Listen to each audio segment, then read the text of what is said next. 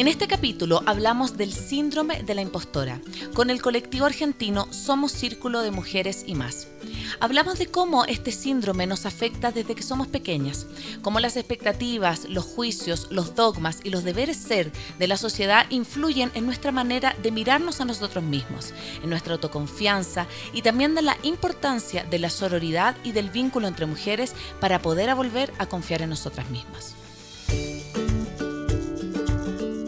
Hola, soy Cone Aitken y yo Paz Dávila. Somos Maternidades Imperfectas, una plataforma que acompaña, empodera e inspira a las mujeres madres a vivir la maternidad como un espacio de autoconocimiento, fuerza y crecimiento personal. Guiamos a las madres desde la maternidad que vivimos hasta la que queremos vivir. Nos interesa reescribir las historias de las mujeres madres, reflexionando y visibilizando maternidades reales, honestas y diversas, alejadas de los juicios y los dogmas que pesan sobre nosotros. Queremos guiar a las mujeres a encontrar su propia voz en la maternidad, a ponerla a su favor y a convertirla en una experiencia de poder y de equilibrio. Nos ilusiona acompañarte a florecer en la maternidad.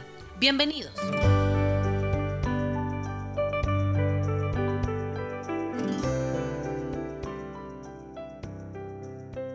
Hola con todos, gracias por estar aquí. Hoy vamos a hablar sobre el síndrome de la impostora ya, ya lo van a, conocer más. Yo creo que es algo que de alguna u otra manera todos los hemos vivido, que también me parece que tiene un componente de género en el caso de, de las mujeres. Así que, bueno, cuéntanos un poco del invitado, Cone. A ver, tenemos dos invitadas que estamos esperando acá que se conecten. Son de eh, la agrupación Somos Grupos de Mujeres, dos argentinas preciosas que nos van a acompañar el día de hoy. Son Lorena Lacerre, quien es fundadora y coordinadora del grupo Somos Grupos de Mujeres, y María Mixitz, que es psicóloga y coordinadora del grupo de crianza de Somos Grupo de Mujeres, un espacio, un colectivo que se dedica a acompañar más paternidades de manera respetuosa, acompañando distintos procesos y, por supuesto, siempre repensando y reflexionando la maternidad. Ya las voy a saludar y las voy a invitar, pero por mientras, Paz, quiero que nos cuentes un poco cómo ha sido tu experiencia con este tema de eh, la propia mujer impostora que tienes tú.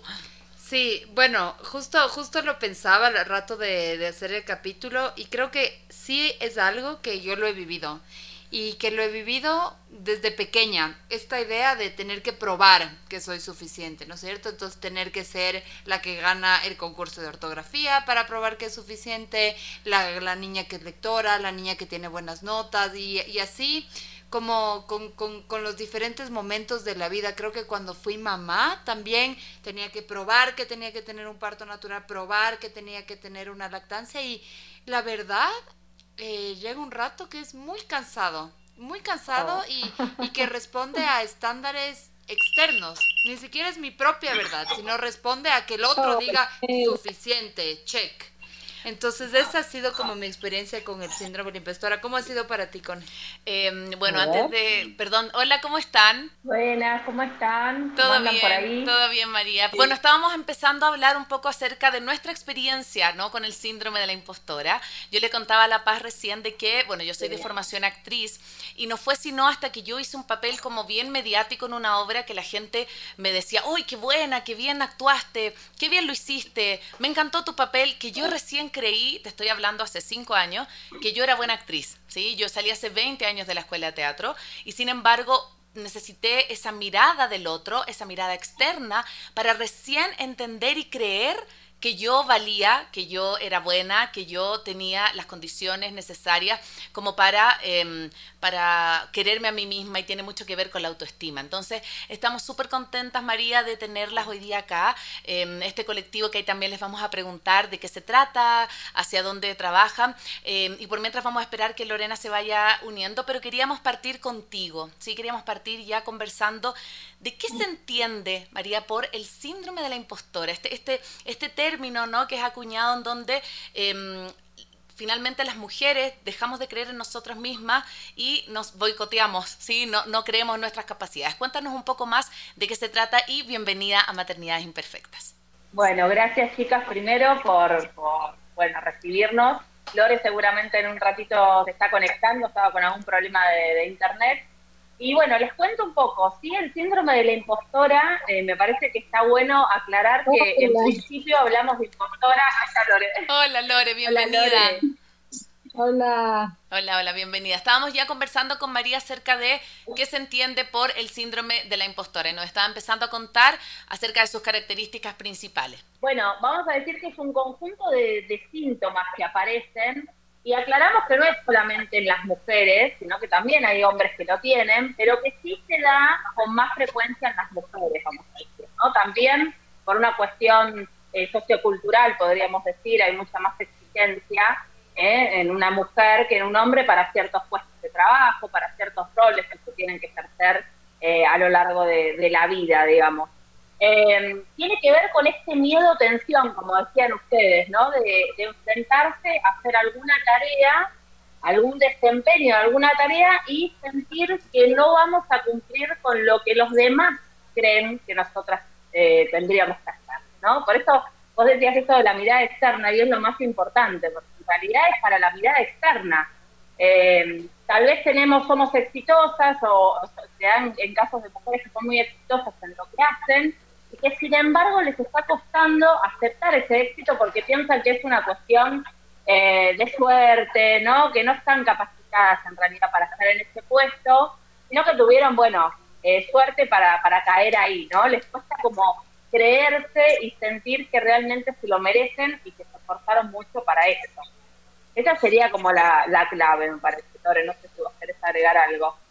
Mm, sí, es verdad. Es, es verdad que es digamos, es una característica en ambos sexos, pero es que la realidad en mujeres, que es nuestro poco nuestro ámbito de estudio y de experiencia, lo que nos más lo que lo que más nos preocupa, digamos así, es el tema de eh, cuántas veces las mujeres tenemos instaurados, eh, apropiados, eh, interiorizados situaciones culturales y sociales que tienen que ver con el patriarcado, sin darnos cuenta, ¿no? Mm. Sin darnos cuenta, las repetimos, las repetimos.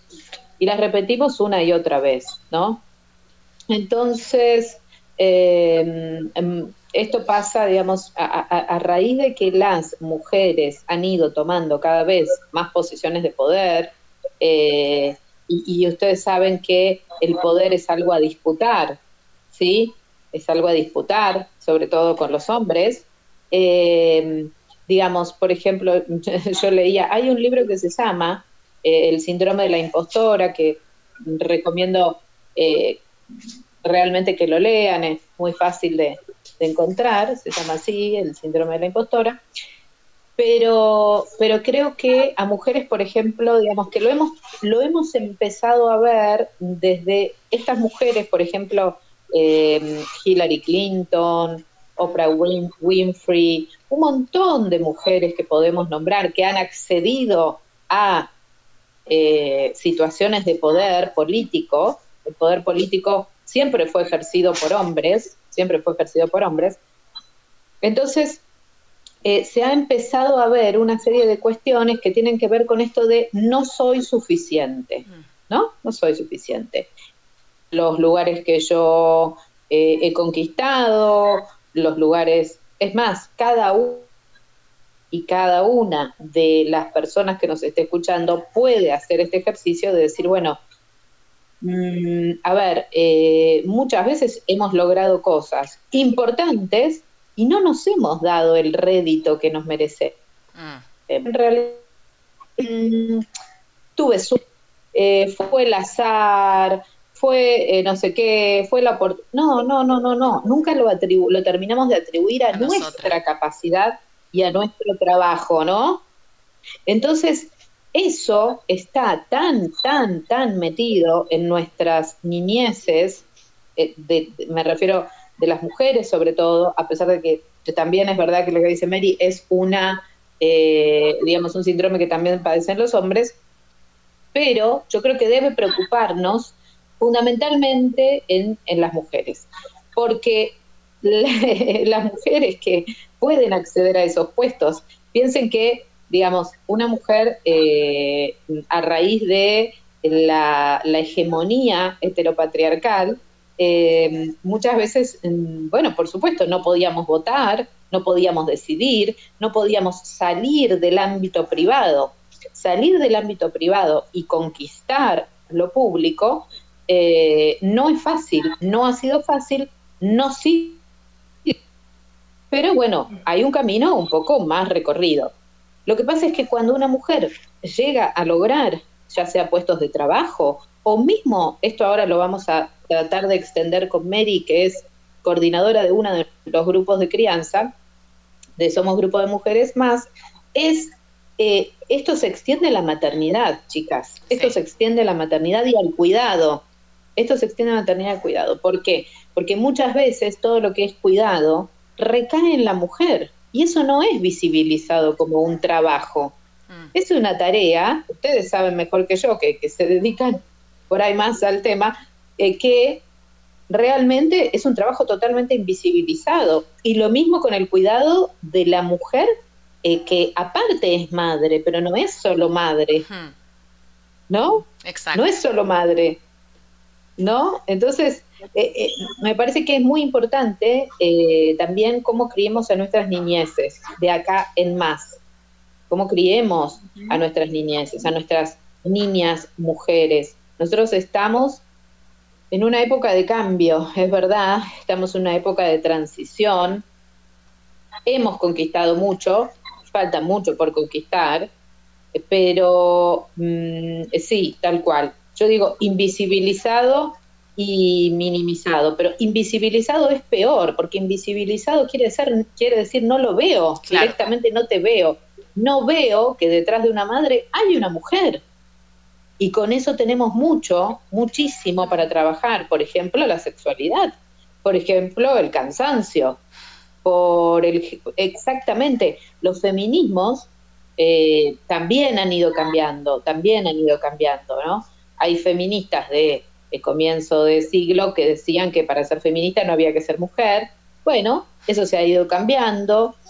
Hoy en día los debates son súper amplios, súper Em, ricos porque eh, uno puede eh, meter transfeminismos y ahí abrimos un montón de cuestiones, pero, pero lo importante yo creo que es que tengamos en cuenta mm, de que cada mujer que nos esté viendo hoy pueda hacer el ejercicio de pensar de aquellas cosas que ha logrado, pequeñas, grandes, no importa, las que haya logrado en su vida, si, alguna vez sintió esto de, bueno, sí, pero me lo dieron porque, no sé, eh, qué sé yo, en realidad, bueno, nunca porque me lo merezco, porque trabajé por eso, porque soy capaz de realizarlo eh, y porque estoy totalmente capacitada para mm. hacerlo. Cuestión que si vos lo pones al mismo nivel de un hombre, eh, el hombre no se cuestiona eso. Estaba leyendo también previo a esto, eh, la dificultad que algunas mujeres tienen para hablar en público, cuando los hombres en realidad no la tienen, ¿no? Eh, esa, esa cuestión de autorizarse a la voz, la voz, la voz en lo femenino, es un tema. Ustedes saben que es un tema importantísimo, la voz femenina. La voz femenina ha tratado de ser acallada por muchos siglos y muchos siglos lo han logrado, No, no sería el caso actual, esperamos, y aparte cada vez hay más colectivos, pero, pero bueno, me parece que es un tema que es sumamente importante que lo hablemos, que lo hablemos también con las maternidades, que me parece que nos interpela a todo nivel, laboral, social, político, las mujeres hemos accedido a, lugares de poder. ¿Y qué pasa ahí con el hombre también? ¿Qué pasa con el hombre ahí? ¿Qué pasa cuando una mujer accede a un lugar de poder. Mm. Sí, haces, haces, me gusta el resumen y además como todas estas intersecciones que haces, ¿no? Porque eh, creo que primero esto, ¿no? Como que tiene que ver también con un desconocimiento del cuerpo, de la sexualidad, un cuerpo también como construido para ser complaciente. Hay una, hay una charla en TED que es súper bonita, que es de Deepa Narayan, que habla sobre las siete creencias que silencian a las mujeres Entonces dicen, claro, cuando tú niegas el cuerpo de la mujer, luego es fácil negar su voz, luego es fácil negar su criterio, su opinión. Entonces creo que va como como de la mano, ¿no? O sea, como empieza como desde, desde lo más tangible que tenemos que es el cuerpo, pero de ahí se visibiliza en eh, eso, en nuestra voz, en nuestra opinión, en, en, nuestro modo de habitar el mundo. Y con la maternidad pasa que es tan eh, naturalizado que los cuidados son lo que tenemos que hacer, nuestra obligación, que justamente no se visibiliza eh, el cansancio, lo desigual, que haya mujeres que no se sientan cómodas con ese espacio de cuidado, que decidan vivir otro tipo de maternidades, por ejemplo. Eh, y creo que, que, en el tema de la maternidad todavía hay toda esta carga socio, sociocultural, ¿no? Que, que, nos, que nos atraviesa. Eh, ustedes trabajando, de lo que nos contaban al inicio, tienen como grupo de madres y también y grupo de mujeres en general. ¿Cómo, ¿Cómo han visto en su experiencia este, este síndrome de la impostora en el grupo de madres? Eh, yo podría hablar un montón de mi experiencia, pero me gustaría ver cómo se materializa esto del síndrome de la impostora en, en eso, en las vivencias de las otras madres. Ya, yo trabajo con grupos de crianzas, o sea que es eh, mamás que tienen bebés desde 0 a 2 años. Y la verdad que se ve en muchas situaciones. Primero, eh, la maternidad idealizada, a la que es muy difícil, ¿no? Llegar y tener una maternidad, como dice el Instagram de ustedes, ¿no? Imperfecta. No hay lugar para la imperfección. Es como que donde la mamá no siente que cumple con el objetivo sociocultural, como dicen ustedes, ¿no? Con, con poder maternar, eh, poder cumplir con la lactancia, por ejemplo, lo vemos. Cuando no pueden darle, eh, de, darle la teta a su bebé por diversas situaciones, hay una culpa excesiva en la mamá, ¿no? Eh, y hay una comparación de por qué pudo, ¿no? Por qué pudo eh, mi amiga o la otra chica del grupo yo no pude, está mal porque le tengo que dar la mamadera, no sé. Eh, desde lo más mínimo, hasta, por ejemplo, situaciones en las que los maridos, por ejemplo, se quedan, ¿no? se toman licencia por paternidad y cuando vuelven a trabajar aparece esa inseguridad en las mamás de cómo voy a hacer para poder eh, cuidar a mis hijos eh, sola, ¿no? Como que hay una incapacidad mm. de poder sobrellevarlo, cuando en realidad eh, mayormente están esos bebés con su mamá, ¿no?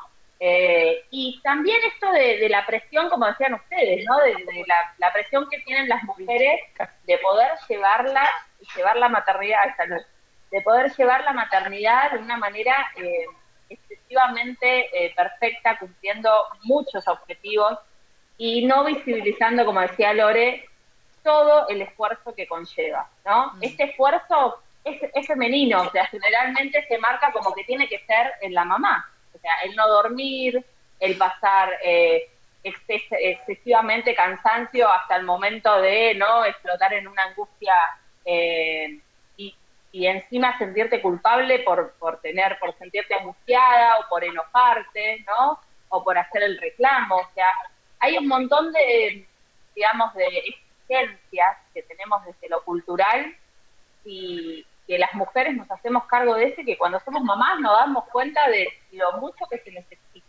¿no? Mm.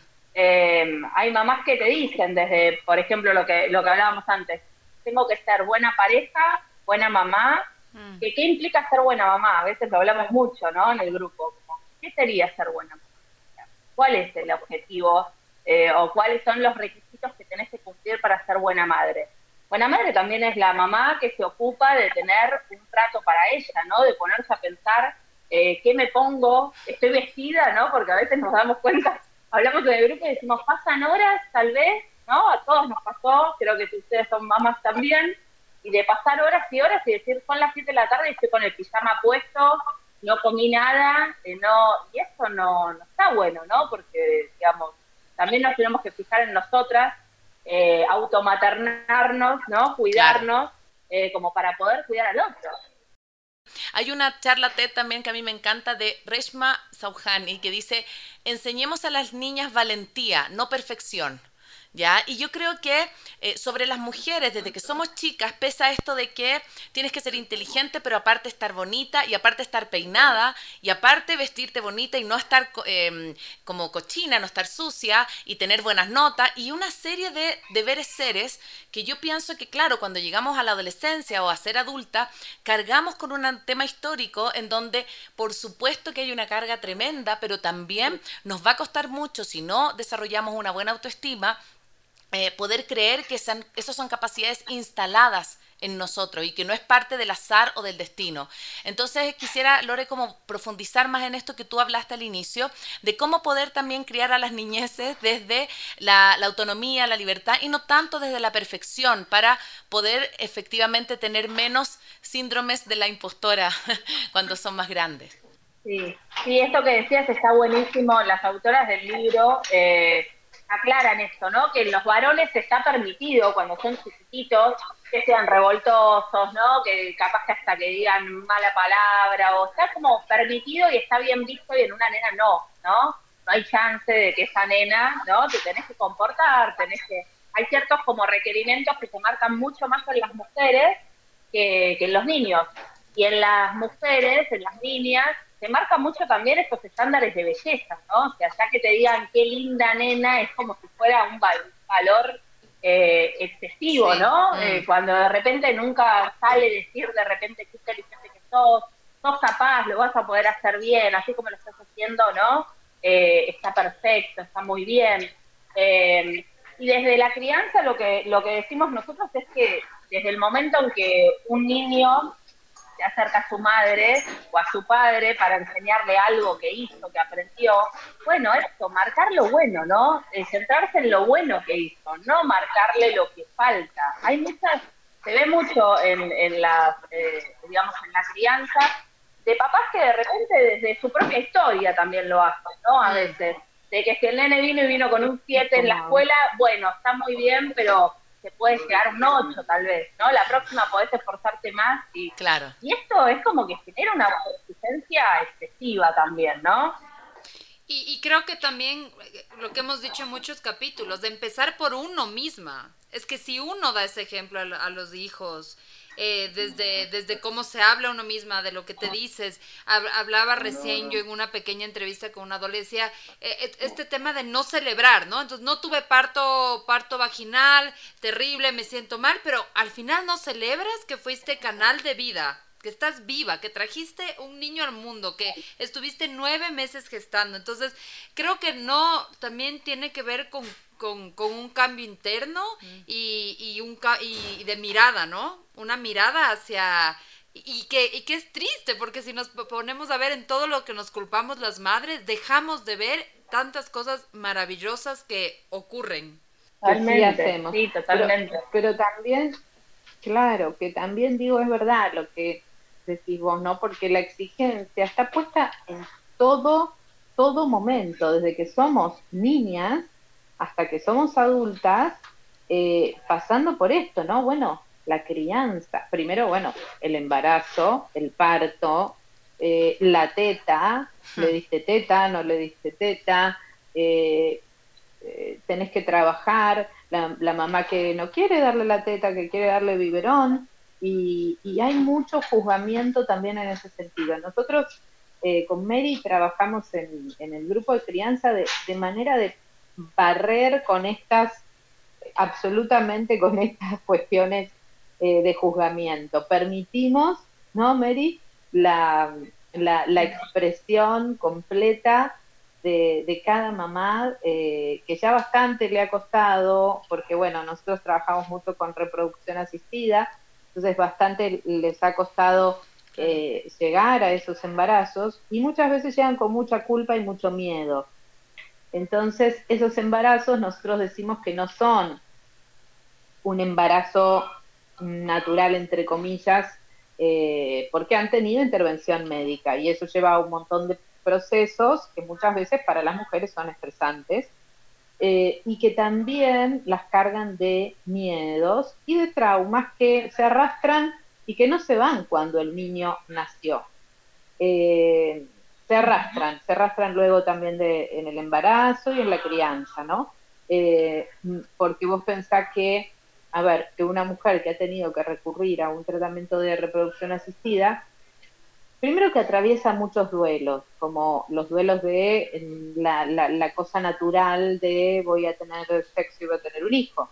Bueno, eso ya de por sí está desterrado en nuestras pacientes. Ellas tienen que recurrir a un tratamiento específico por reproducción asistida, sea de baja complejidad, de alta complejidad, con o sin donación de gametos, que también es otro gran tema.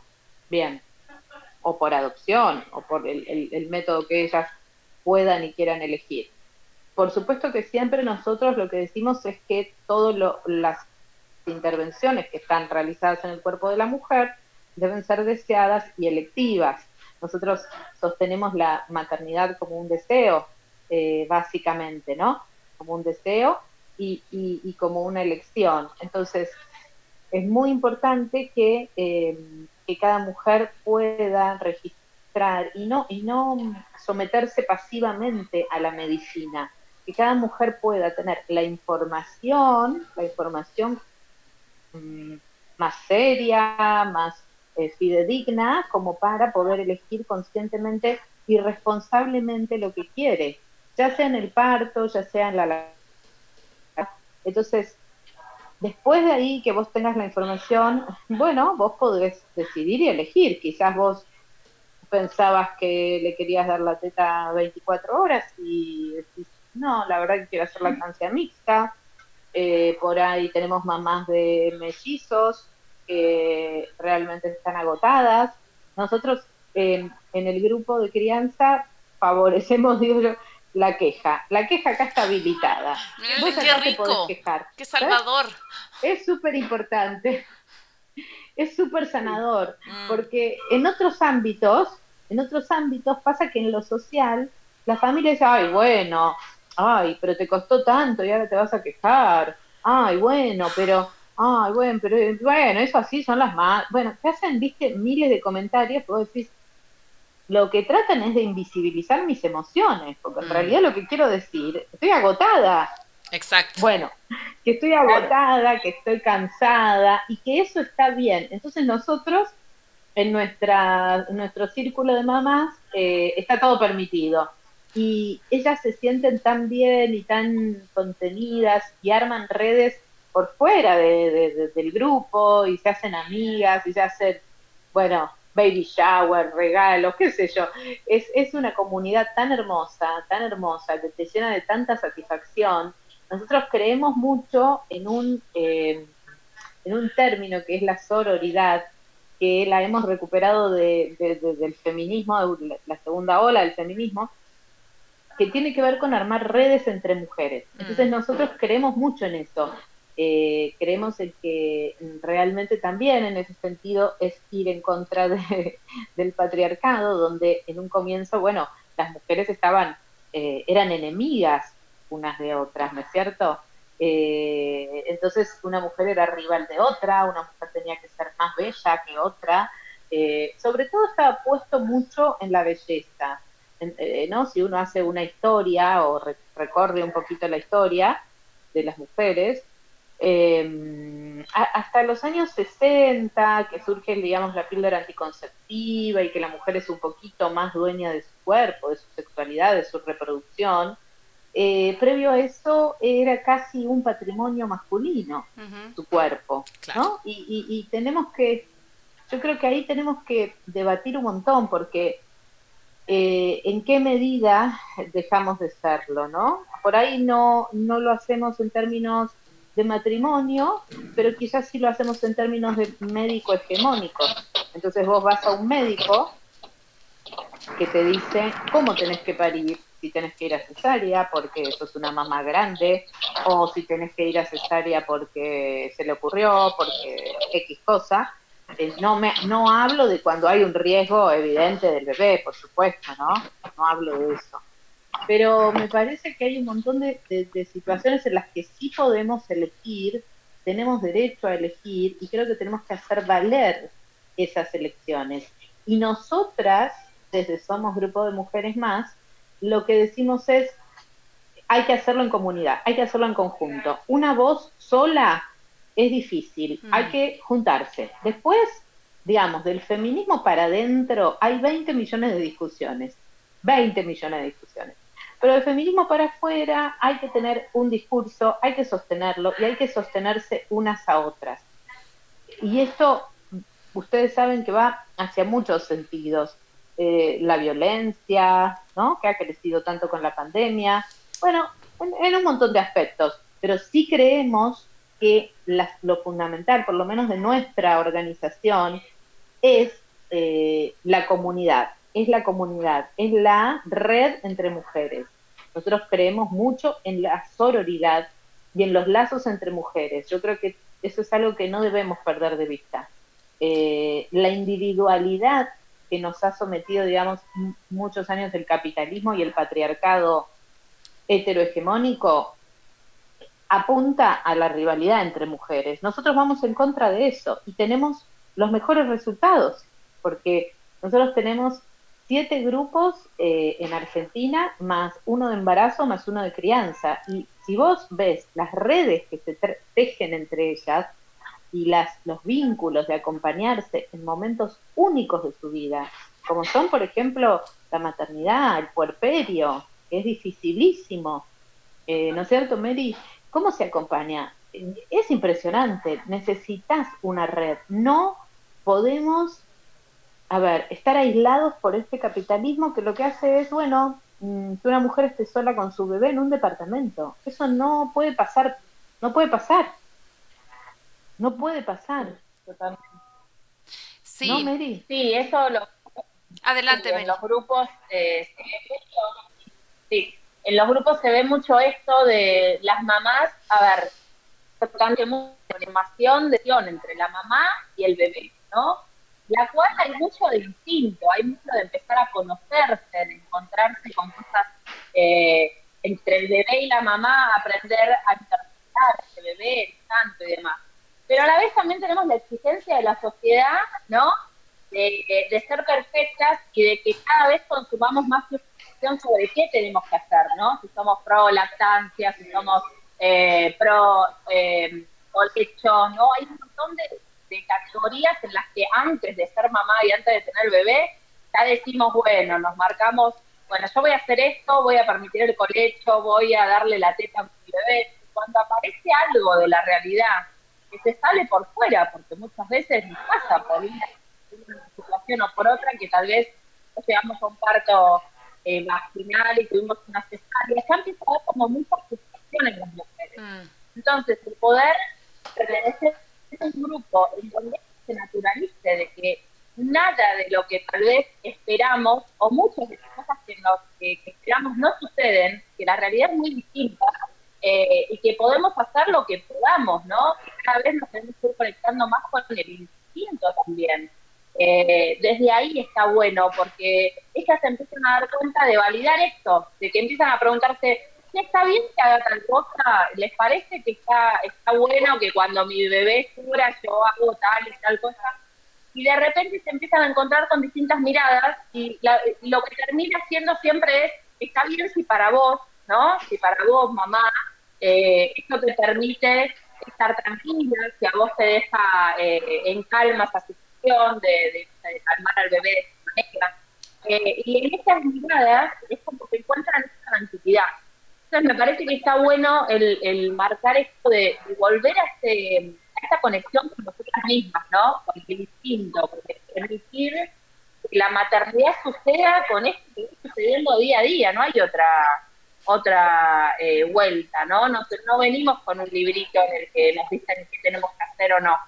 Entonces, eh, me parece que eh, volver a conectarnos con esa libertad de que nosotras elegimos, obviamente, en base a lo que es mejor para nuestro bebé, lo que consideramos que es lo mejor en familia y demás, bueno, les permite a las mujeres tener un poco más de, autoestima o de, de, confiar más en sí mismas, que me parece que ese es el punto eh, interesante en, la que ¿no? en, una, en una maternidad. Sí, creo, creo que la, la, maternidad es un, es un gran ejercicio de sororidad. pasa algo cuando uno se vuelve mamá, como que si ves otra mamá hay, hay como una energía que te, que te pone junta, es, creo que es una cuestión ah, tan como de tanta solidaridad el, el, ver a otra mamá cuando uno ya es mamá que inmediatamente te da ganas de, de acercarte, de estar, de ayudarle, de, de cargarle la pañalera. Entonces, y creo que cuando se cuando se facilitan grupos desde la heterogeneidad, desde Mm, lo, lo, que es mejor para cada una, sin posturas totalizantes. Creo que es un espacio donde las mamás se pueden sentir mm, incluso más acompañadas que en su seno familiar. Mm. De alguna manera como esa distancia que, que, tiene el grupo, que no la tienes con tu seno familiar, creo que es sana, ¿no? Porque no hay un, no hay un juzgamiento, no hay ah, e, esto se ha hecho en esta familia, no hay como como de alguna manera un pasado que de alguna manera te puede, te puede, te puede complicar o puede significar un, un juicio. Y en, y en ese sentido quisiera también preguntarles, porque creo que mucho del síndrome de la impostora tiene que ver con escucharse a uno mismo. O sea, sí, está toda esta exigencia afuera, todo lo que esperan de mí, pero ¿cuál, ¿cuál es mi verdad? ¿Qué es lo que yo realmente siento? En mi contexto, ¿qué, ¿Qué, ¿Qué, me conecta con, con, lo mío, con lo que creo que es mejor para mí, con mi intuición, con mi voz interna? Entonces, preguntarles cómo han trabajado este, este tema con, en este grupo de madres, ¿no? Esta, esta cuestión, uh, este regreso a uno misma, como, como una especie como de frente al síndrome de la impostora. Sí, en general en el grupo se ve mucho cuando traen algún inconveniente y tratamos de cuestionarlo desde ese lugar, ¿no? Como de, a ver, ¿por qué pensamos esto? ¿Por qué pensás que de repente, por, eh, por ejemplo, el tema de la lactancia, eh, ¿por qué pensás que darle la teta a tu hijo es alimentarlo mejor, ¿no? Que darle un biberón, si no podés dárselo ¿Por qué pasar por determinados sufrimientos que muchas veces lo vemos en las mamás? Que intentan un tiempo, el bebé baja de peso y de repente siguen intentando, porque todo el mundo les dice que es lo mejor, ¿no? Mm. Que no hay mejor manera de alimentar al bebé. Entonces, de repente empezar a darse, a, a, cuestionarse esas cosas. ¿Es mejor darle la teta al bebé con sufrimiento, pasándola mal y demás? ¿O es mejor darle una mamadera con cariño? Yo creo que también ahí hay que, hay que pensar, ¿no? Eh, este ejercicio que yo les decía. Por eso digo, a veces ni siquiera nosotros sabemos cuán eh, poco deconstruida estamos, cuán tomadas por el patriarcado estamos, ¿no? Mm. Eh, si ustedes, cada uno puede hacer este ejercicio de decir, y mm, a ver, este trabajo, esta maternidad, esta, este logro que para mí es importante, ¿qué, valor le doy? ¿Qué razón le doy? Me doy la razón de que, bueno, sí, o viste cuando te dicen, uy, qué, bien, qué bien que te salió esto. Sí, bueno, pero en realidad, no, no, no, no, sí, sí, la verdad buenísimo, gracias, la verdad que, qué sé yo, me costó un montón, eh, es un re logro mío, eh, hacerse cargo de esas valiosas eh, cuestiones que tenemos, creo que cualquier mujer puede darse cuenta de, bueno, en qué medida o no está tomada por esta, eh, por esta cuestión que nos han inculcado muchas veces en nuestras generaciones. Ustedes por ahí son un poco más, más chicas, pero eh, en general venimos de esto, ¿no? Eh, espero que las generaciones próximas no, porque, porque es eso, ¿no? Porque es la, la noción de, bueno, no, en realidad este lugar no es mío, no es propio en realidad eh, en algún momento van a descubrir que yo no soy capaz. Claro, que soy un fraude, sí. Eh, a, ¿no? ¿A qué le atribuimos el éxito, eh, nuestros éxitos? ¿A qué se lo atribuimos? Ese es un ejercicio muy simple que creo que cualquier mujer puede hacerlo y que creo que viene también de, de disparidades históricas. Ustedes piensen que nosotras no teníamos literalmente ni voz ni voto. O sea, la mujer estaba totalmente sin vida, eh, totalmente excluida de la posibilidad de votar. Eh, cuando hoy en día tenemos mujeres presidentes, mujeres presidentas, mujeres eh, con, no sé, cargos en empresas, CEO o como se llamen, directoras de multinacionales, digamos, hemos logrado. Ahora, también ahí hay un montón de disparidad, porque hay que ver si esos sueldos son los mismos de su equivalente masculino, ¿no?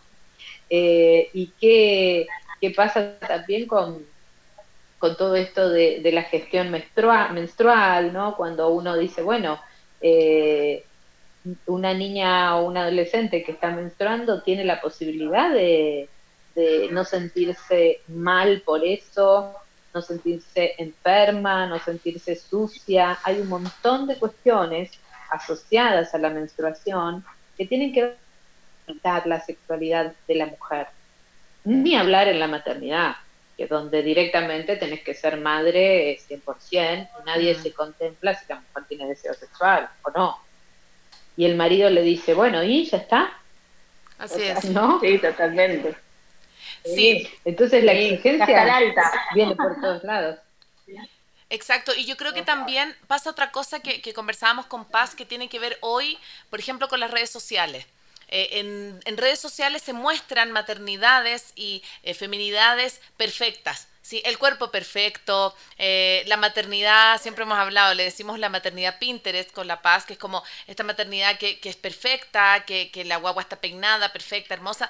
Por lo tanto, yo creo que eso también puede alimentar un síndrome de la impostora en términos de que nunca voy a ser suficiente en poder llegar a ese ideal que está mostrándome una red social que sabemos que es mucha imagen, mucha, mucha producción. mucha producción, mucho marketeo. Entonces, como también cómo trabajar eso, no solo con las madres, sino que con las niñas que se están criando, que hoy día vienen en una generación en donde todo se ve en la pantalla, en donde tú eres los likes que recibes, tú eres los reposteos que recibes. ¿Cómo poder trabajar eso en términos de una autoestima y una autoconfianza? Yo primero diría que descrean descrean de todo lo que ven en las redes. Me encanta. Eh, porque no hay maternidades perfectas. Eh, esas mujeres que pagan. Y las hemos tenido acá, casos de famosas. Eh, y no se olviden de que eso realmente no es verdad. Hay mucho retoque de Photoshop, hay mucho retoque de imagen. que esas personas venden productos y viven de su cuerpo, entonces, bueno, ellas eh, tienen todo el derecho de hacerlo, pero esa no es una maternidad real. Eh, o quizás para esa mujer sí, está bárbara, está... Bueno, pero en general digamos que no es así. A mí me gustan mucho las cuentas de maternidades que se muestran cada vez más con eh, ojeras, la teta con el coso mojado, la panza todavía después de haber parido no sé cuánto tiempo. A mí me encantan esas cuentas porque realmente visibilizan la realidad, ¿no es cierto, Mary? Visibilizan la realidad. Eh, pero que, que, las chicas nunca, nunca se comparen con ese tipo de, actrices o de modelos, porque hay, hay, hay más que evidencia suficiente de que eso no es real para nada de que estás despeinada, de que no te podés bañar por varios días, de que por ahí no te lavaste los dientes, de que no pudiste cocinar, eh, y que estás agotada, de que estás agotada. Eh, pero bueno, también acá quería leerles una cosa que, que dice, eh, que también es del mismo libro, que, que, dice cuestiones para no desgranar el tema del síndrome de la impostura. que algunas que por ahí están solapadas. Una es la experta, la experta, la que piensa que nunca sabe lo suficiente y se convierte en una eterna estudiante. O sea, está siempre estudiando porque piensa que nunca va a saber lo suficiente, la experta. Otra es la independiente. Necesita hacer todo sola y cree que pedir ayuda es una sensación de debilidad y de vergüenza. Ustedes fíjense si se sienten identificadas. La superdotada, la superdotada, que siente que debe para la primera. La superwoman, la superwoman, que debe cumplir con todas las funciones. Madre, esposa, amiga, ama de casa, voluntaria, todo. Con honores. La entregada, la entregada, cuyos deseos pasan a segundo plano y ante el miedo de, decepcionar a los demás, prefiere el sacrificio o la entregada. la falsa confiada, cuyo poderoso escudo oculta sus verdaderas inseguridades hasta el punto de no tolerar las críticas. Wow. Esas son, son variantes, son variantes que me parece interesante porque son más bajadas a la realidad, ¿no? Totalmente. Y que, uno, y que uno puede tener un mix. con alguna de esas. Total, eso hablamos con La Paz. sí. Sí. Sí, decía que muchas veces en, los grupos, en, en esto de, de, ver la propia maternidad, ¿no? Que muchas veces encontramos varias de estas, ¿no? Y en la misma persona, como que dependiendo del momento en el que estén, ¿no? Uno va asumiendo un rol u otro. Eh, pero me parece que, está, está bueno eh, poder identificarlas y esto de dejar de lado, ¿no? Esto que decías Lore, la última, de sacrificarse ella misma, ¿no?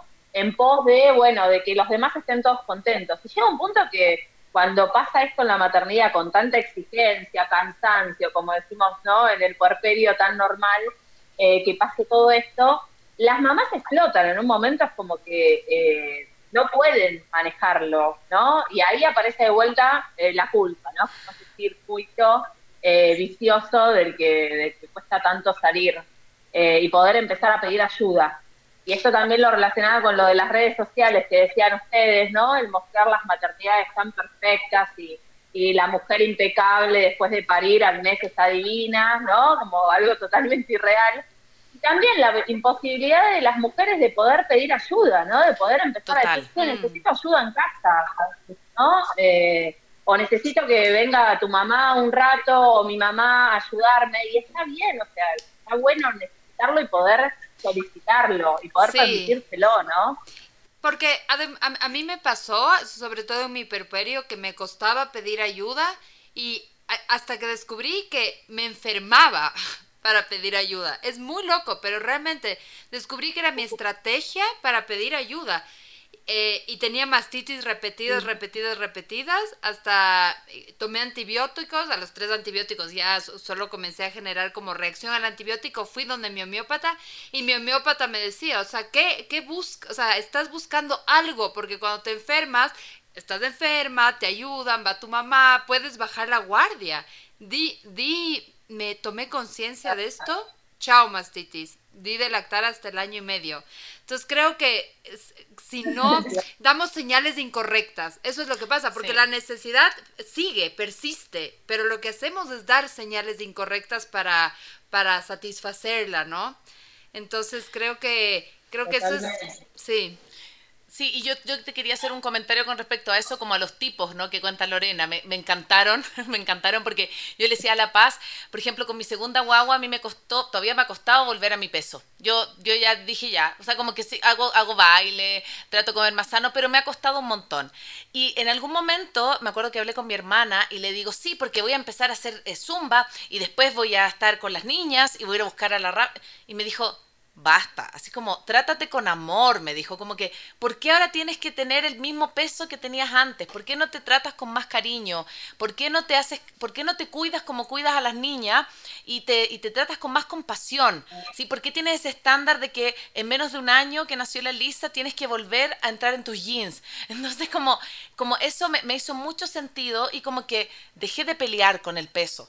Eh, eh, me, explico porque obviamente son muchos dogmas que tenemos, entonces asimismo tenemos un montón de trabas, como decía La Paz, La Paz se enfermaba, yo trataba de ser la, superwoman, pero son mismas trabas que nos, que nos dificultan no solo el pedir ayuda, sino que el asumir que estamos cansadas, que efectivamente no la podemos toda y que está bien que así sea. O sea, como que si no sería una maternidad muy idealizada también. Totalmente, sí, sí, que es esperable. Yo siempre digo, es esperable que suceda esto, ¿no? Si no pasa, bueno, puede ser que alguna de las cosas no te pase, pero el cansancio, chicas, yo creo que eh, es una, la falta de sueño eh, es una constante, o sea, no hay mamá que no haya pasado, aunque sea en algún periodo, por eh, contar, uy, qué bueno, dormí dos horas a la noche, o sea, no hay no posibilidad de estar cuerda en esos momentos y de tener como no, no, no poder quejarnos. O sea, como claro, Lore, me parece que es lugar donde poder expresarlo, ¿no? Y en, y en, ese cansancio poder decir, a mí me pasaba, en ese cansancio hay días que no me gusta ser mamá. Es así, y puede ser fuerte decirlo, pero es que realmente es así. No es que no amo a mi hijo, es como, ¿qué, qué, qué, qué, qué, qué historia tan diferente me contaron de lo que realmente es, ¿no? Porque viene como este tema de la, de la expectativa que uno tiene y, y de la realidad. Bueno, chicas, muchas, muchas gracias. Queremos cerrar este capítulo, eh, como estamos cuatro, vamos a cerrar con cuatro ideas fuerza, así que la idea es que cada una pueda decir como con la idea más importante que quieren, que quieren dejar después de esta, de esta conversación. Así que adelante, comencemos contigo, Lorena. A ver, esperen que estaba tratando de poner Bluetooth de nuevo. Bueno, mm. eh, no, lo que yo quería decir también era esto, ¿no? Eh, es verdad que la maternidad, como cualquier otra situación en la vida, eh, no siempre es deseada 24 horas. Y eso no quiere decir que no quieras a tu cachorro, a tu niño, a tu niña, a tu hijo. Eh, pero hay veces que vos decís, bueno, hoy tengo ganas de no ser, no tiene que ver con el amor o el desamor, tiene que ver con la identidad, de poder recuperar una identidad propia, la identidad que se pierde de algún modo eh, cuando uno es madre, porque ahí algo perdés y luego recuperas o, mejor dicho, reconstruís una nueva. Nosotros decimos que donde nace un bebé nace una mamá, ¿no? Nace un bebé y nace una mamá. ¿Por qué? Porque la identidad esa es totalmente nueva.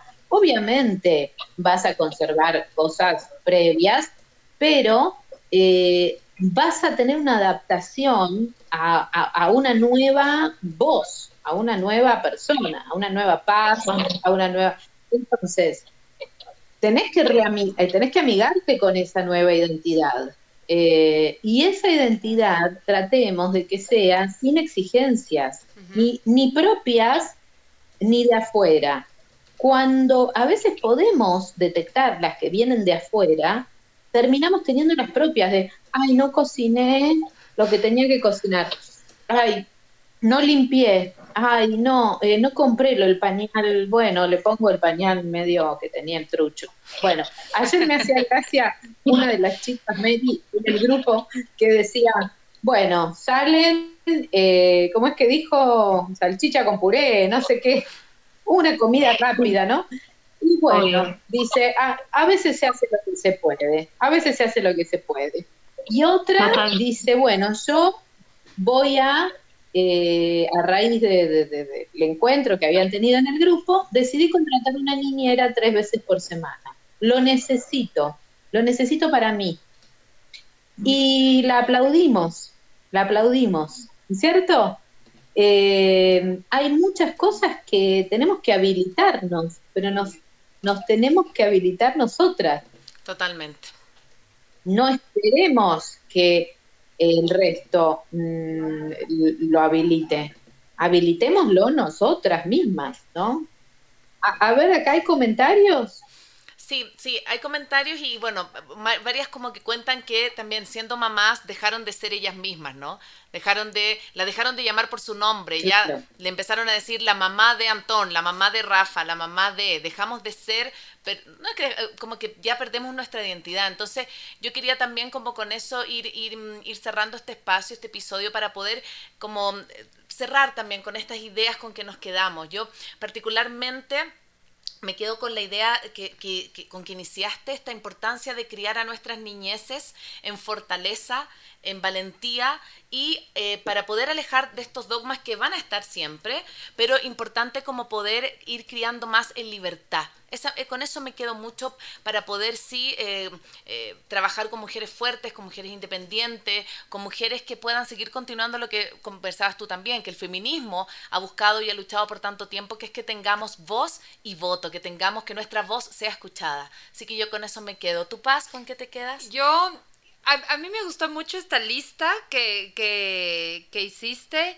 eh, por el tema del humor, porque creo que también algo que es maravilloso para ir eh, enfrentando eh, el, eh, el, terremoto que es la maternidad es el humor, reírse de uno misma, saber que uno puede ser buenísima para esto, pero un desastre para dar teta, una mamá súper organizada, pero un desastre para la rutina del sueño, o sea, quiero decir, como realmente mirarnos como desde esa inocencia que también traen nuestros hijos a la vida, ¿no? Poder incorporar ese, esa ese, ese humor, esa, esa crítica desde la compasión y, eso, o sea, desde, desde, un sentido de realidad también. María, cuéntanos. bueno, permitirnos encontrarnos en ese momento, ¿no? Empezar a conocernos en ese rol, como decía Lore, me parece que, es muy importante, que es un rol nuevo y que con cada equipo que tenemos también vamos aprendiendo un montón de cosas, ¿no? Porque a veces uno piensa que te pasa solo con el primero y que con el segundo ya la tenés súper clara y a veces encontramos también eh, que claramente no es así, que todos los bebés son distintos y que somos una, unas eh, personas, digamos, somos mujeres que nos vamos como actualizando eh, con, cada, con cada bebé también. Eso. Bueno, chicas, muchas, muchas gracias. Ha sido una conversación ah, cálida. Hemos aprendido también mucho. Gracias por su experiencia, eh, también por, su, por sus vivencias con las mamás. Así que mucho gusto conocerles. Sí, me, despido con la misma con la misma gratitud de paz, sobre todo por propiciar espacios de comunión y de sororidad que creo que son tan necesarios. Así que mm, muchas gracias por aceptar la, invitación. Eh, creo que la maternidad se vive mejor acompañada, no se puede vivir en un departamento, como dijiste tú. Siempre. Eh, y para eso están estos espacios, para, para visibilizar y agradecerles también repensar la maternidad, reflexionarla, mirarla, observarla. Así que nos vamos a encontrar y este, este capítulo queda grabado y queda guardado y también en nuestras plataformas digitales va a estar disponible a partir de la próxima semana en formato podcast. Así que nos vemos. Muchas gracias Lorena y Mari por su, por su experiencia. Muchas gracias a ustedes. Un placer y gracias y esperemos vernos pronto. De todas maneras, ya saben que cuentan con nosotros. Un abrazo. Gracias, chao. igualmente. Chao, chao. Un beso grande. Adiós. Soy Cone Aiken. Y yo, Paz Dávila. Gracias por regalarte este tiempo de autocuidado y crecimiento. Si quieres escuchar más capítulos y contenidos sobre maternidad y crianza, no olvides de encontrar nuestro podcast en iTunes y Spotify. Y a través de Radio Sucesos todos los domingos a las 12 del mediodía. Te esperamos.